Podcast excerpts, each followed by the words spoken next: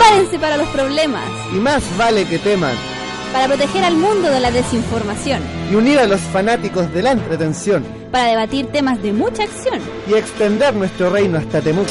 Willow You Wolf, y Alexander. Storyboard viajando a la velocidad de la luz. Únanse a nosotros o prepárense para bostezar.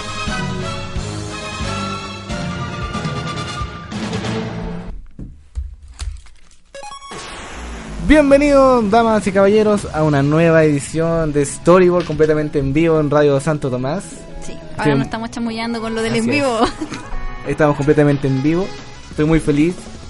de estar aquí. Sí, Me gusta el vino ya. Sí, estoy muy feliz de estar en Chile. Eso dirá mañana AJ Styles, pero eso... Esto es cabo de otro asunto. Estoy acá a mi lado. Por favor, preséntese, caballero. Eh, bienvenidos a todos, mi nombre es de Alexander, para quienes no me conozcan, el Danilo líder Palomino. indiscutible de este programa, el de Alexander de la gente, el alma del show, eh, el único que realmente importa. Muy bien, hecho, también saludamos al solo. equipo de las chicas, por favor. Uh, aquí You Wolf presente y también con... Yo, la magnífica Nayel. Ah, me gusta eso, ¿ah? Es que tienes que hacer las introducciones cortas. Sí. Sí. Eh, No me hagas decir tu verdadero nombre. Danilo Palomino. Danilo, Pa- no, no. Voy a decir que rima con Danilo, pero no con Palomino. Por favor, busquen ese video. Es muy bueno. Muy bueno, muy bueno. Bueno, Eh, estamos todos muy felices de estar acá. Claro, ¿y usted quién es? Yo soy Willow, obviamente. Ay, no se ha Willow. presentado, no se ha presentado. Willow, miembro de Brawl. Así soy Entonces yo. ándate. Es que estoy, soy aquí productor, editor, director general. Ya, Ya, entonces... como YouWolf tiene ganas de hablar, vamos a partir inmediatamente con las noticias. YouWolf, ¿qué nos tienes para el día de hoy? Bueno, esta semana yo les traigo algo que igual se ha hablado bastante en redes sociales porque es un tema interesante. Netflix va o, a producir 30 nuevos animes para el 2018. Wow. Esto sería eh, debido a la buena recepción que ha tenido una serie específica que es eh, Seven Deadly Sins, los siete pecados capitales, si no me Wow. recuerdo.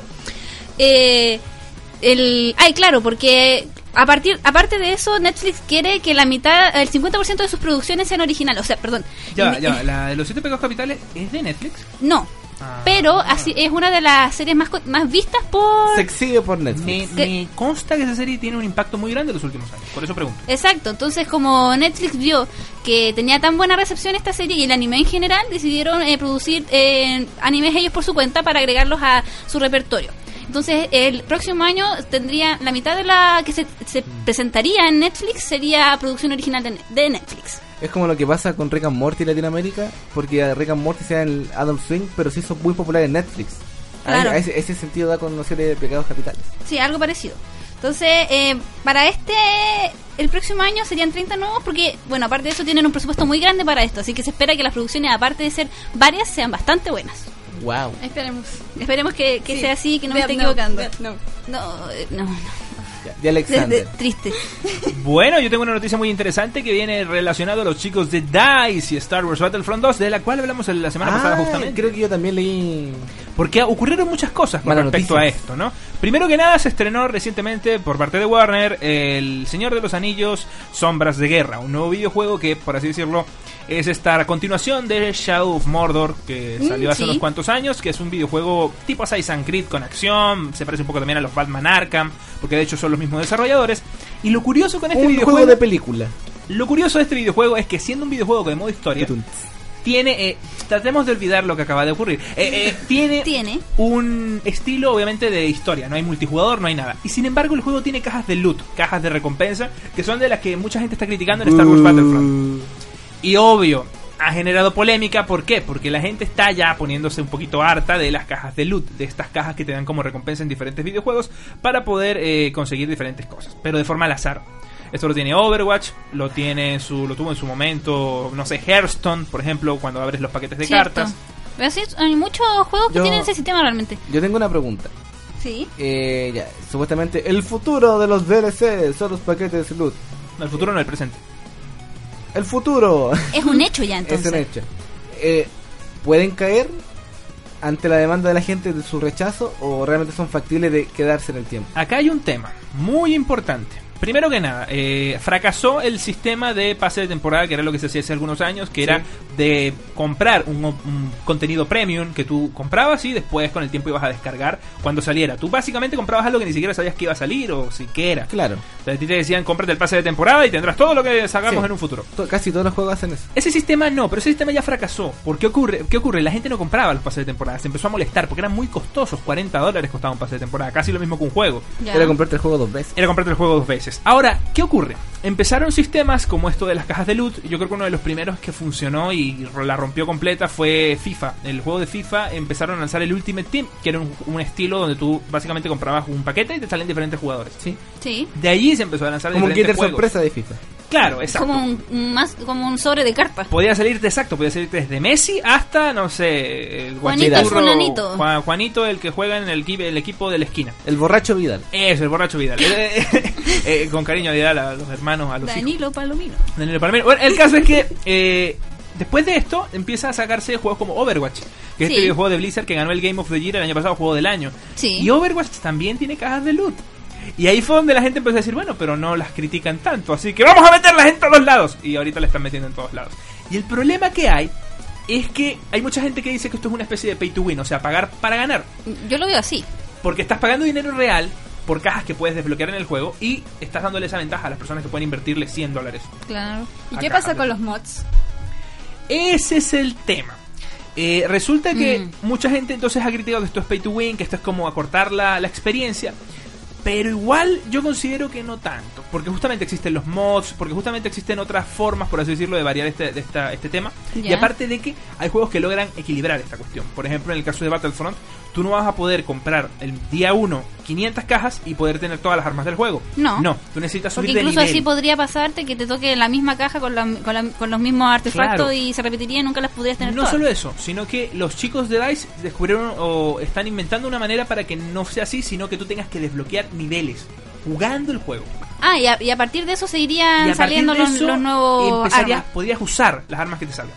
Claro, tipo Pokémon, cuando te van apareciendo cosas en el camino, eh, dependiendo del nivel en el que estás, te van apareciendo diferentes, eh, diferentes objetos que van adecuando o, o, o a- como poniéndote al nivel. Claro, para que puedas usarlo, porque si no, no puedes. Sí. Y esto es una muy buena manera de justamente evitar este pay to win, este ganar para ganar. Que esto lo vino diciendo DICE en base a toda la polémica Claro. esta semana. Salió diciendo eso Wow. y también diciendo que la historia va a durar 5 o 7 horas, así que interesante porque sabemos Pero todo. ahí pueden salir los tutoriales de YouTube con el cómo pasar el nivel. Que nunca está de más. También puede ser ah, cómo romper el sistema de loot del Sí, yo, yo no soy muy adicto a los juegos. O sea, no soy muy gamer. Siempre juego juegos de la lucha libre. Y de verdad No. Decía, ¿cómo pasar super codazo de Chris Jericho en dos minutos? Y yo nunca pude. Oh. Ni siquiera con el tutorial. Pero Willow, Fallaste. Es que nuestro amigo Tenías Willow un es, manco. trabajo y fallaste. eh, fallaste, qué Bueno, mal. ya que Nayel me está criticando, por favor, Nayel. No, adelante tú con tu Sí, yo tengo el control hoy día. Hoy, Ya. Hasta que termine el segmento. Por lo menos. vamos con tu información ayer. Bueno, yo les traigo un pequeño avance, no spoiler, avance, Por favor, no spoiler. no, de el nuevo arco de DC Comics Sí, Ah. Flash War. es cierto, lo había escuchado. que sale en enero del 2018. Y bueno, el avance es que van a empezar a tener esta mm, disputa entre Flash, que es Barry Allen, y Wally West. Ah. Que recordemos que los dos han sido en los cómics ambos Flash. Claro. Y ahora van a competir por quién es el Flash. ¿Quién Oh, es mío. el de Real Flash? Claro. Bueno, Oh, el arco santo. va a empezar con Wally West, que ha vuelto, porque en Renacimiento apareció de nuevo, otra vez. Muchas gracias. Un Rebirth para aquellas personas que, que, Sí, Revir, para que que bueno, no por inglés. Por el inglés. Sí, Y- para el público internacional. Uf, Claro. continúa.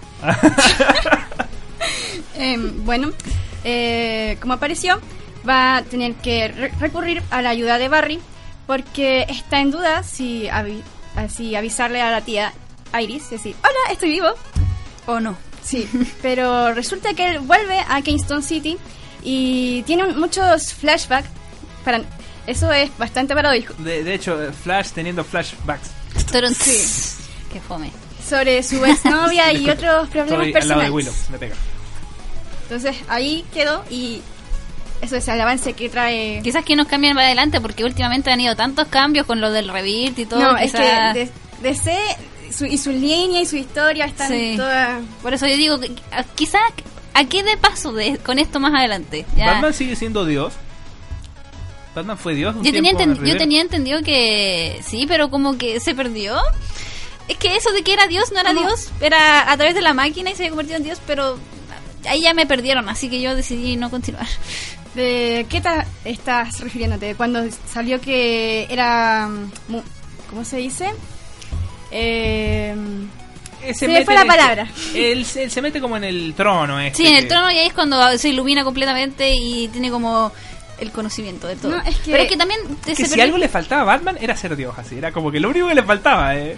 Puede enfrentarse contra Darkseid a puño Es limpio. que, si yo no mal recuerdo, hubo, eh, por lo que yo tenía entendido, eh, hubo como un- una reinvención de todo, porque como iban a incluir a The Watchmen en lo que era el universo DC, ahí iba a haber una nueva explicación. incluido.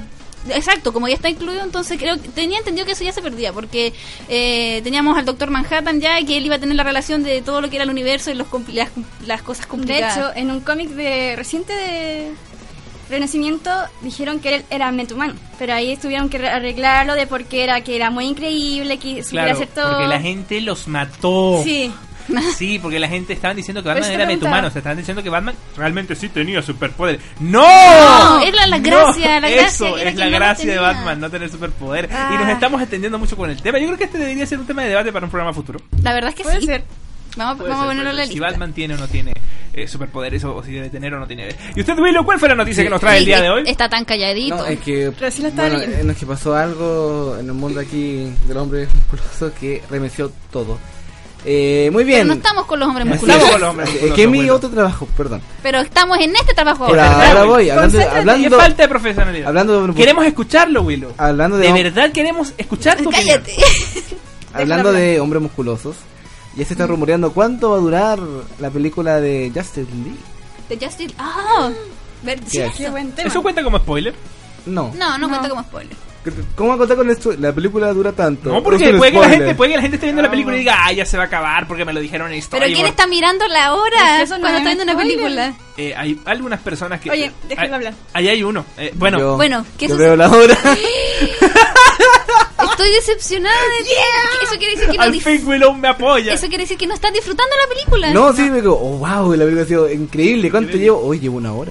Sí, no, sí. eso es matar la magia. No, la idea no. es siempre centrarte en la película y, y- ¿Pagaste plata? Sí. ¿Para, Bueno. ¿Para qué? ¿Mirar la hora?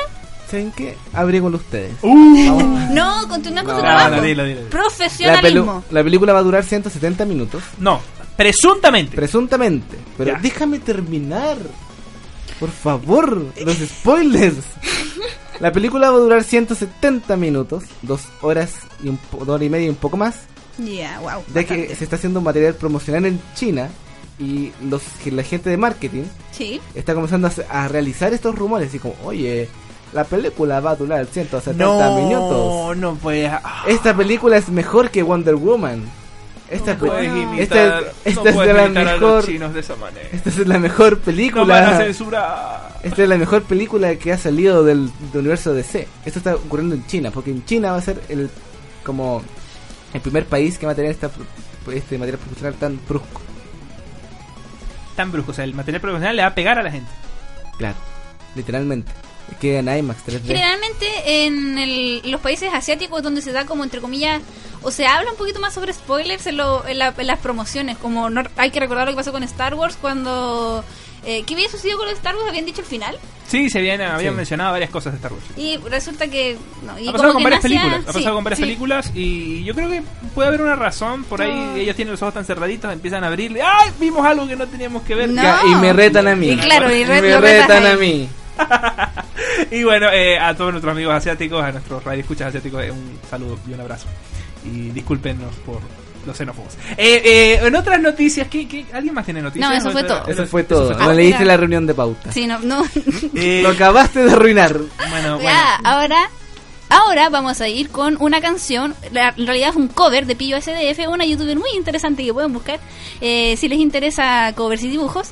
Eh, el cover de Romance Te Puedo Dar, el primer ending de Dragon Ball. Así que escuchémoslos porque tiene que ver con el tema.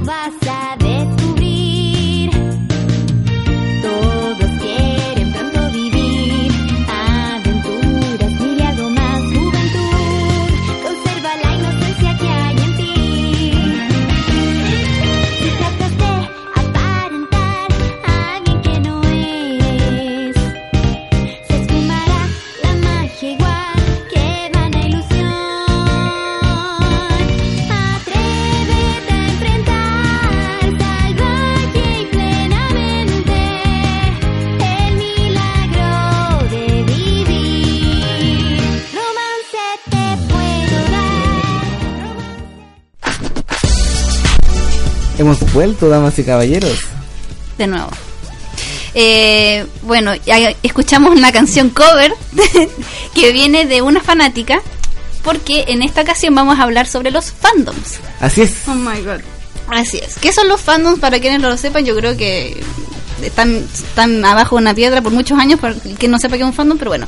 Fandom viene de lo que es el, la palabra como kingdom, como reino, y es como el reino de los fans. Entonces los fandoms tienen que ver con lo que es la eh, los fanáticos siguiendo algún tema en específico, no sé, una serie de anime, película, lo que sea, y ellos eh, crean su propia comunidad y desarrollan muchas cosas, fanarts, eh, bueno, comparten de sus gustos sobre el tema del que tratan. Hay que decir también que los fandoms son buenos y son, Y son malos. malos. Muy malos. Hay de todo. Y Exacto. bueno, la mayoría de los fandoms por lo general tienen una comunidad muy tóxica. Eh, Eh, Star Wars. Super Eh, sí y no. Es que hay parte, hay parte de los fandoms que son negativas y parte de los fandoms que son muy positivas. O sea, de los fandoms nacen lo que son... Eh, Claro. fan- salen muchos artistas que hacen fanarts, eh, que se empapan de, de, de- de la historia o de lo que quieran sacar y, bueno, pueden representar su arte y hacerse más populares. Eh, bueno, también de los fandoms eh, salen muchas peticiones. O sea, en muchos de los casos los fandoms son los que hacen que muchas series que se hayan perdido vuelvan. Como lo que sucedió con la película de Arnold. Lo voy a volver Exacto. a repetir porque en verdad eh, yo, yo esperaba mucho esto y fue gracias a la presión de los, del fandom de A. Arnold que eh, la película se, se produjo finalmente.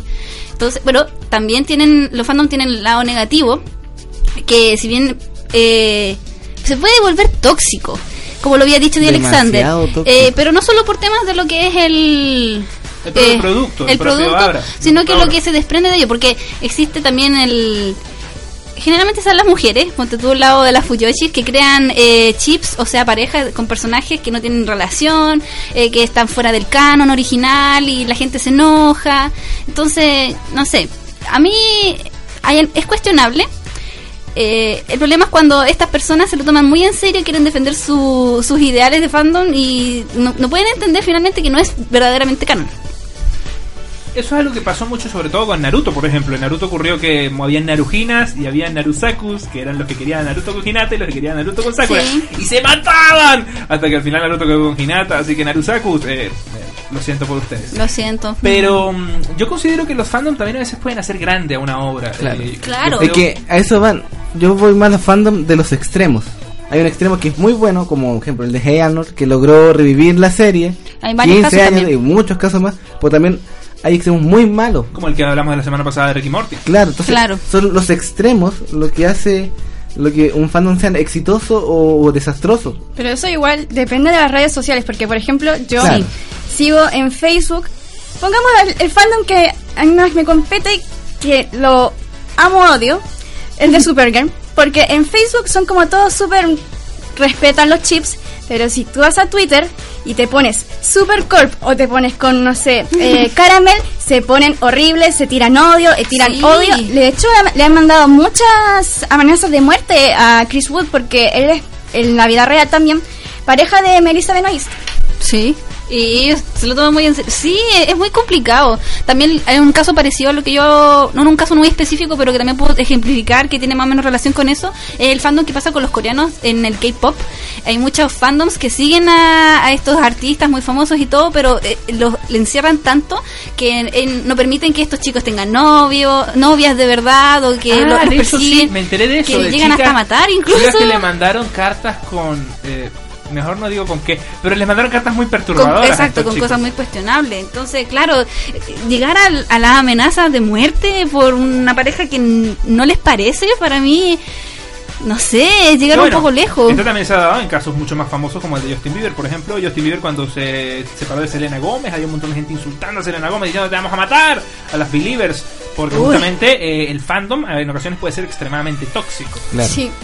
Y es un tema bastante curioso, es hasta un tema de delicado a análisis veces. sociológico. Incluso a veces delicado. Es un tema Muy de análisis delicado. sociológico. ¿Cómo Sí. pueden tantas personas eh, unirse, por así decirlo, en una opinión de casi una manera religiosa? Porque no es ni siquiera una cuestión política, es una cuestión casi religiosa. Es que yo creo que tiene que ver mucho con lo que había dicho Nayel sobre lo de las redes sociales. Finalmente, en, en redes sociales es donde tú puedes ser, entre comillas, tú mismo y decir lo que quieras porque y nadie te da represalia entre comillas también, eh, y como que la gente ahí se, se da la, la atribución de opinar lo que, lo que sea y pasarse por encima a otros, eh, incluso pasarse por encima a los creadores de tu de la obra que tú, a ti te gusta. Me parece mal. O Bueno, sea, un perfecto ejemplo de eso de pasar por encima de los fandoms sobre el creador. Star Wars con George Lucas, cuando salieron las precuelas, el fandom de Star Wars se volvió completamente loco. eh, fue una de insultos y de faltas de respeto a la obra, a los actores, a, a todo lo que venía con relación a. De hecho, las precuelas para mí no son para nada malas. A mí, de hecho, la 3 me encantó, es, mi favorita de todas las películas de Star Wars. Y justamente las críticas que recibe esa película, siento que es una película buena, todo el mundo admite que es una película buena, pero es tanto el odio que tiene la- los fa- el fandom a las precuelas que inclusive la meten ella también en el saco y dicen que también es una basura. es una cosa impresionante. es que yo creo que ahí también entra un tema de lo que es apelar a la nostalgia. Muchas veces. Eso es malo. Sí, porque siempre se... eh, ya, la primera obra de esto, esto es fantástica, todos tenemos un fandom muy, muy fantástico y feliz, luego te- dejó de emitirse y luego el fandom logra que vuelva a emitirse y a esa gente no le gusta. Una cosa que pasó... eh, recuerdo lo que pasó con Hunter x Hunter, por ejemplo. eh, estaba la, la- serie de anime sobre los cazadores, que- quienes no entienden. Eh, estaba la serie del 99, que a mucha gente le gustó. Era muy oscura, sí, pero para muchos era casi una obra maestra. Ya, y se terminó de emitir y todo. Y en el 2011, si no mal recuerdo, salió la nueva versión. Y había mucha gente que no le gustaba solamente por la nostalgia. Porque hay que admitirlo, la nueva versión es bastante buena, tiene muy, buena música eh, y amplía mucho más los personajes. Pero si, finalmente todos los fans de la antigua apelaban a la nostalgia, se perdían en el sentido original de lo que era la obra que por fin podía continuar. Creo... Claro, pero, por ejemplo, yo puedo hablar un poco ahí. Porque Sí. yo cuando chica era muy, muy, muy fan de los jóvenes titanes. Uf, No. Y yo estaba muy contenta cuando dijeron que iban a volver. Y volvieron y me decepcioné. con Oh. estos chivis Go, de Teen Titans. Oh, sí. Es que yo también, yo también me sentí muy decepcionada porque era como los Teen Titans, si bien no seguían el cómic original y todo, la historia era muy buena. eh, y después venían estos chivis que venían como a casi reírse de lo que era los Teen Titans, eh, entre comillas originales, la serie. De hecho, disculpa, Sí. hay un capítulo, el único que yo vi, donde salían eh, los Teen Titans Go viendo a los Teen Titans de antes y, y como que se decepcionaban, entraban en la depresión de que eran demasiado geniales antes y qué nos pasó. ¿Qué nos ha sucedido? A mí me agrada mucho cuando los fandoms se unen y hacen cosas muy buenas por la misma serie. Por ejemplo, como vemos la Comic Con. Con ¿Cuál? Las Comic Con. La Comic Con, la Pero última. acá Comic Con, pues, eh, Sí, sí, Wolf. pero... Cuando hacen este tipo de comunidad y se reúnen todos para mostrar Claro, lo que es cuando- la Ah, claro, la idea Este original. tipo de iniciativas de los fandoms. Sí, Nunca me agrada cuando se llega a, al- a los extremos de como de insultar a la misma serie, de insultar a los creadores, de insultar a los mismos fans, de pasar a llevar a la misma serie. Incluso no sé si haya pasado, pero puede mermar hasta la misma serie. Por ejemplo, ya, si ellos están de esta forma, no lo hacemos más y chao, nos libramos un cacho. No sé si Claro. me entiendo, pero. no pero di- de- o sea, también es cuestionable Porque cuando estar en los un creadores... es muy Sí. es como, no, Eh, yo soy fanático de esta serie, jajaja. Pero igual es muy complicado porque eh, uno está cruzando entre la línea delgada entre el fanatismo, entendible como fatismo bueno, sí, y ya ¿La la, obsesión? la- la obsesión y la locura por creer que tu producto al que tú te gusta Es mejor que cualquier es mejor que cualquier cosa. O sea, es lo mejor que ha existido en la vida y nadie puede refutártelo porque es así y tú estás eh, eh, eh, obsesionado con eso. Entonces, Sí. hay extremos muy, muy heavy, muy heavy.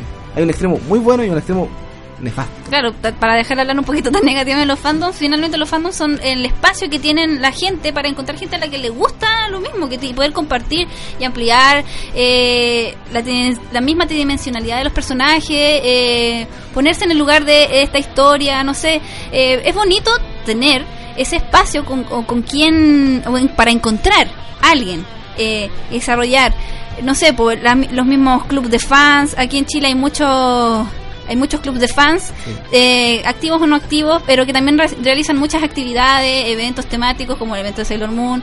eh, y Bueno, por darles un ejemplo, el- el- un grupo bastante grande de fans del anime de Pokémon eh, dijeron que iban a ir a Plaza Italia si Ash ganaba la liga pasada. Cierto. Y la perdió. Habría sido muy interesante ver cuántas personas realmente iban a Plaza Italia porque Ash ganó la liga. Yo creo que igual hubiera ido sube un poco, considerando que también venía lo de Pokémon Go y todo. Ah, bueno, también, ¿no? Sí. También estaba en ese momento de, de moda Pokémon Go. Eh, justamente yo quería añadir esto de los fandoms, que en ocasiones los fans no saben realmente lo que quieren. Sí, porque también. muchas veces dicen algo, se da esa situación porque el creador les hace caso y después lo critican. Sí. Esto se da en muchas ocasiones, porque es cierto, chicos, en ocasiones nosotros no tenemos la razón, los creadores tienen la razón. Eh, claro, Claro, el fanservice. Claro, me recordé un caso muy específico. Eh, en South Park eh, hay un fandom eh, Fuyoshi, o sea, que le, que le gusta a las parejas de hombres por hombre.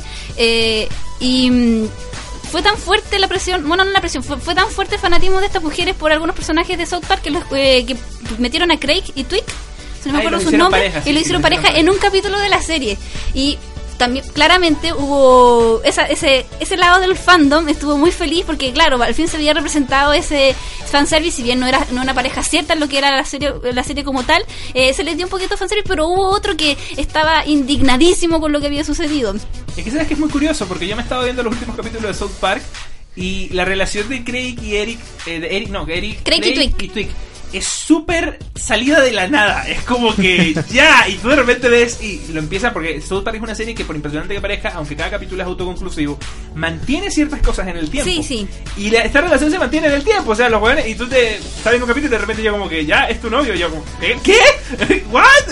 pero es, es del deseo si bien hay que recordar que igual las el- la pareja entre comillas que había in- que había se había dado gracias a que los estaban molestando y fue como ya cedemos ante la presión vamos a hacer que sí pero al final no, no era mentira y tuvieron que hacer un rompimiento falso.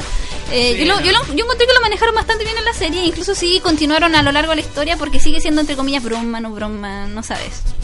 Es curioso, es curioso cuando menos cómo se maneja justamente esto, ¿no? Y también hay otra cosa cuestionable, que bueno, los fans también hablan de pedir cosas y también no se les dan, pero digo, eh, se les dan y no están de acuerdo, pero también es, creo que es muy feo de alguna producción o lo que sea, que no escuche el fandom finalmente, porque es hacia ellos a quien se les entrega Claro. el producto. Entonces, eh, muchas veces... Igual depende. Pero Y bueno, da, da un segundito, Sí. Nainés, porque quiero, quiero decir eh, esto. eh, igual depende porque en el caso de Akira Toriyama, creador de Dragon Ball, él siempre hizo lo contrario a lo que le pedían los fans. siempre, siempre él lo ha dicho y de hecho, por ejemplo, en la saga de Vegeta todo el mundo quería que mataran a Vegeta. Cuando... Y no, él lo dejó vivo, porque todo el mundo estaba diciendo, mata a Vegeta, mata a Vegeta, y lo dejó vivo. Y ahora todos lo aman. Claro, y ahora todos lo aman, date cuenta cómo van cambiando las cosas, ¿no? Por lo mismo, porque él trataba de darle la vuelta, el giro para que los fans como que Sí. consideren lo que se, se vieran sorprendidos. Ahora sí, Nainel, por favor. Nayel, Nainel. Nine. Nainel. Nainel. Voy a Em, tardar unos es que- 8 años. lo que pasa con eso mismo es que la mayoría de las cosas no está creada al 100% para los fans, porque Mm. hay que pensar que está hecho para el que se venda. Y Claro. Para el- como las películas de Marvel hoy en día. O, de hecho, eso quería tocar. Porque pasa que con Thor Ragnarok, los fans están. Yo he visto algunos que están muy felices por la película, pero otros que dicen, no, pero es que ese- este evento era oscuro en los cómics, bla, bla, bla. Claro. Salió el tráiler de New Mutants y están reclamando de que no, es que esto es muy oscuro, es demasiado terror. ¿Y por qué? Y se va a volver como DC. Entonces no se sabe Yo- qué quieren. bueno, yo- Comedia, terror. Yo mi, en mi caso el único fandom que tengo son esos hombres musculosos y nos pasa de que eh, no nos escuchan. Eso como queremos que este sea el número uno y todo. Muy bien, quieren que él sea, le vamos a poner a este A tipo. este otro. ¡Woo! Vamos a hacerle pucha a este otro tipo y vamos a ignorar Lo su- máximo sus que ha pasado peticiones. fue en un, en un evento la gente pifió una hora al tipo y no se cayó. ¿Puedo decir el nombre del tipo? No hay fans. Eh, sí, bueno, Roman Reigns y todo, pero es que Ah, para que dar No, más es que, detalles, que la mayoría de la pues. gente conoce a Roman Reigns. igual. Es que yo creo que depende de cómo se maneje. Como en el caso de Dragon Ball Z, eh, Super, se manejó, digo, perdón, Dragon Ball, Akira Toriyama lo manejó súper bien. Porque él se puso la meta de darle vuelta a eso. A diferencia de lo que es eh, Marvel y las películas de ahora, que ahora se hacen solamente para vender en vez de como ya convenzamos a la gente, hagamos esto de una manera correcta, Claro, sigamos bien la historia. Otra, otra serie que también cayó por eso fue Game of Thrones. Ahora último. Eh, últimamente, no quiero decir spoilers, pero los fans eh, últimamente han tenido mucho fanservice, muchas cosas que la gente esperaba al final se terminaron dando. Y fue como, bueno, pero Game of Thrones al final no era esto, era, era más eh, golpes a la vida, por así decirlo. ¿Y les parece si vamos entonces ya terminando con este tema de los fandoms a las recomendaciones? Sí, ya, Bueno, lamentablemente. ya. No podemos, no podemos, no podemos olvidar que también nosotros eh, somos, formamos parte de lo que es el fandom de muchas cosas, así que vamos a, A gran o menor que- medida, pero somos igual. claro, así que nosotros también queremos dar, eh, darles a conocer a ustedes, nuestro público, si es que nos escuchan, eh, cosas que nos gustan para que pertenezcan a ese fandom también. Así que vamos con las recomendaciones. Bueno, creo que la primera debería ser Nine NL. Nayel. Eh, eh, eh, Nine in Este es Nine in Age. Nine in Tarea para la Nine próxima semana. Te vamos a inscribir. No, no, no. Te vamos a inscribir en una, en una clase para aprender a modular. Oye, yo modulo de manera maravillosa. El, Storyboard. el English, vamos a ponerte de, a, a pronunciar y a practicar el English. Oye, yo, yo me manejo bien en el English, no, no, no te creas, o sea, yo no soy como Willow que... que- que- Oye, Willow, yo ahora lo voy a defender, Roman Willow sabe mucho inglés. Roman Rings, dice Willow. No, Roman- Señor- Roman el- Reigns. A El veces Señor se- de los Anillos, dice Willow. Yo estuve este año hablando inglés con un británico por seis horas. No había nadie más que lo hiciera. Ese es trabajo. Me gané él una se polera. defiende. Yo me Muy gané una bien. polera. Me Por eso. Me. Entonces, como... Ya, eh, ¿Quién va? Yo Wolf había. Yo voy primero, wow.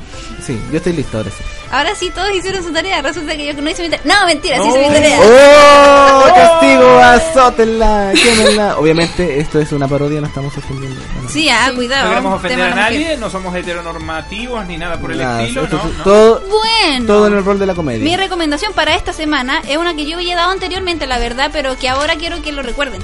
Eh, to- para todos los fanáticos de la cultura japonesa y que quieren interiorizarse un poco, pero hacerlo, pero tenerlo como algo divertido, pueden buscar el canal de Nekochita Blog.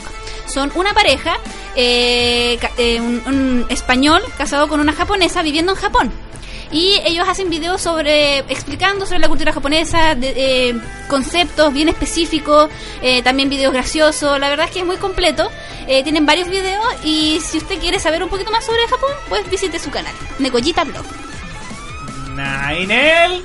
Nael, pronuncie bien, amigo. Nayel, Nayel, Na- por favor. na-. Yo me aprendí sus nombres en una hora. No, en menos, espérate. En el segundo que me dijeron. Me consta. Sí, Ya, ¿qué, ¿Cómo me llamo yo? Willow. Ah, muy bien. Ah, Jar Jar Willow, señorita. el Junior. Esa es la temporada de Star Wars. Ah, pero todos son... Bueno, vamos con la recomendación. Bueno, eh, yo quería recomendar la serie que estaba hablando hace unos instantes atrás. Supergirl, que si bien la temporada 1 es muy plana, Ah, música muy lenta. plana. Sí. La temporada 2 es realmente buenísima y ahora están transmitiendo eh, la tercera temporada y de verdad Supergirl va muy bien encaminada. Yo creo que fue muy buena la- el cambio de canal y los dejo que lo vean porque ahora eh, Cara está en un proceso de crecer, por así decirlo, ya que spoiler no es, perdió a Monel porque por los acontecimientos de la segunda temporada, así que véanla, por favor, es muy buena. Creo que de hecho es una de las mejores series del Arrowverse hasta el momento estadísticamente. Que nadie se enoje, es lo dice la estadística, no yo. Esa no es mi opinión. Esa es la que sale en Warner Bros., ¿cierto? Sí. Warner Bros. ¿Se cambió de canal? No tenía idea. O sea, en Estados Unidos. Ah, pero a- aquí en Latinoamérica sigue siendo La de- se sigue transmitiendo por Warner Bros. Pero ya va, esta es la serie en donde tenemos al, al doctor marciano y el doctor marciano es negro. no es Doctor Marciano, es. Detective Marciano. Detective marciano. Sí. ¿Es, es ahí donde la tenemos ahí es negro. Sí. Pero es ¿Por muy qué? ¿Por qué, bonito. ¿Por qué es negro? ¿Por qué no? no, no, no, no era él solamente. Ah, no, Ya. era- No, es- Muy era- bien. O te confundiste de personaje. Era, era, Era el Jimmy Olsen era el que estaba mal. También. No, no, no, pero aparte Jimmy Olsen también es negro detective marciano en Supergirl y jamás entendí por qué. ¿Por qué? ¿Por qué no? Ya, muy bien. Porque Bueno, eh, Voy a seguir el día de hoy. Yo- por favor. eh, No, esta- una esto- recomendación buena. Tiene que ver con los fandom. Wow. Así es. Del fandom de Star Wars. Wow. Este es otro documental. Ah, No, espérate, antes de continuar, Andate a la vez. antes de continuar, yo quiero, vamos, vamos a hacer otra sección más. Las recomendaciones de todos y eh, Willow va a tener su propio espacio para recomendar documentales. Exacto, Sí. para que pueda recomendar cosas Este de se verdad. llama Plastic Galaxy. Plastic Galaxy. The Plastic Galaxy. Plastic Galaxy. The, The Story of Star Wars Toys. Habla, un documental que habla sobre el fanatismo de los fans de Star Wars y su afición por coleccionar los juguetes de Star Wars. Te Todo muestran el todo el merchandise. Te hablan desde los juguetes Kenner hasta Hasbro antes del episodio del el primer episodio, la, en la amenaza fantasma. Te cuentan cómo iba saliendo, cómo iban mejorando, cómo el primer juguete freak que era un cartón, que un cartón, el primer juguete es un cartón de Star Wars con las fotos de las figuras, los cuales no estaban hechos, eran Y, prototipos. Claro, daban el, daban el cartón para que las personas después fueran a buscar. Fueran a canjear el juguete meses después. Así de increíble, pero es muy, sí muy entretenido, hecho por fans para fans. Ahí tenemos un ejemplo de un fandom muy grande que ha Claro. movido The mucho. Plastic Ja- Galaxy de Star Wars Toy Story. Consejo, vean el documental, pero no coleccionen figuras. Sí, Por no se van a quedar muy pobres. vicio, Pero ¿por qué no? vicio Y nunca se van a detener. Y bueno, mi recomendación, la mejor de todas, sin duda alguna, no, no, no sé si es la mejor, pero es una que va a gustar a los fans de Game of Thrones. Si es que se estrenó recientemente, quiero decir hace dos días, Game of Thrones Conquest, Wow. un videojuego para Android y Ah. iOS que va a ser bastante interesante porque tiene este estilo, no sé si Clash of Clans, entre comillas, es medio estrategia, medio eh, manejar tus recursos. Y la verdad está bastante genial, tiene unos cuantos diseños muy buenos y es- eso sí, el videojuego está en una especie de early access, o sea, están todavía arreglando muchos bugs. Sin embargo, pueden descargarlo en su App Store más cercana. Es Eh, gratis. Es gratis, Qué sí, bueno. es gratis. Así que vayan a descargarlo, Game of Thrones Conquest para Android y iOS. Si tiene espacio en su teléfono. Por supuesto, si tiene son como 8 gigas, pero no, no, mentira, ¿Qué? son como, son como un giga, son como un giga, pero, pero igual es bastante. Eh, y yo creo que es el momento de ir despidiendo. Sí, programa. lamentablemente. Pero pueden escucharnos la próxima semana, no lo olviden, todos los viernes 10 para las 5. Y bueno, pueden escuchar la repetición del programa eh, a través de nuestra página de Facebook de Storyboard CL. Además de ver nuestras recomendaciones también en la misma página de Facebook. Sí, también pueden visitar todas nuestras redes sociales, todas son Storyboard CL. Entonces, hasta la próxima. Próxima una semana. Nos semana. Vamos, queridísimos. Nos vemos mañana.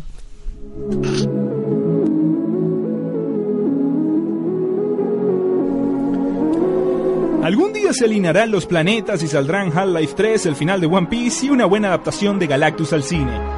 Por ahora pasarán 7 días más que llenarán las viñetas del storyboard de la vida. Mientras tanto, acompáñanos cada semana a debatir y analizar la actualidad del medio. La esperanza es lo último que se pierde. Por ahora esto es un game over.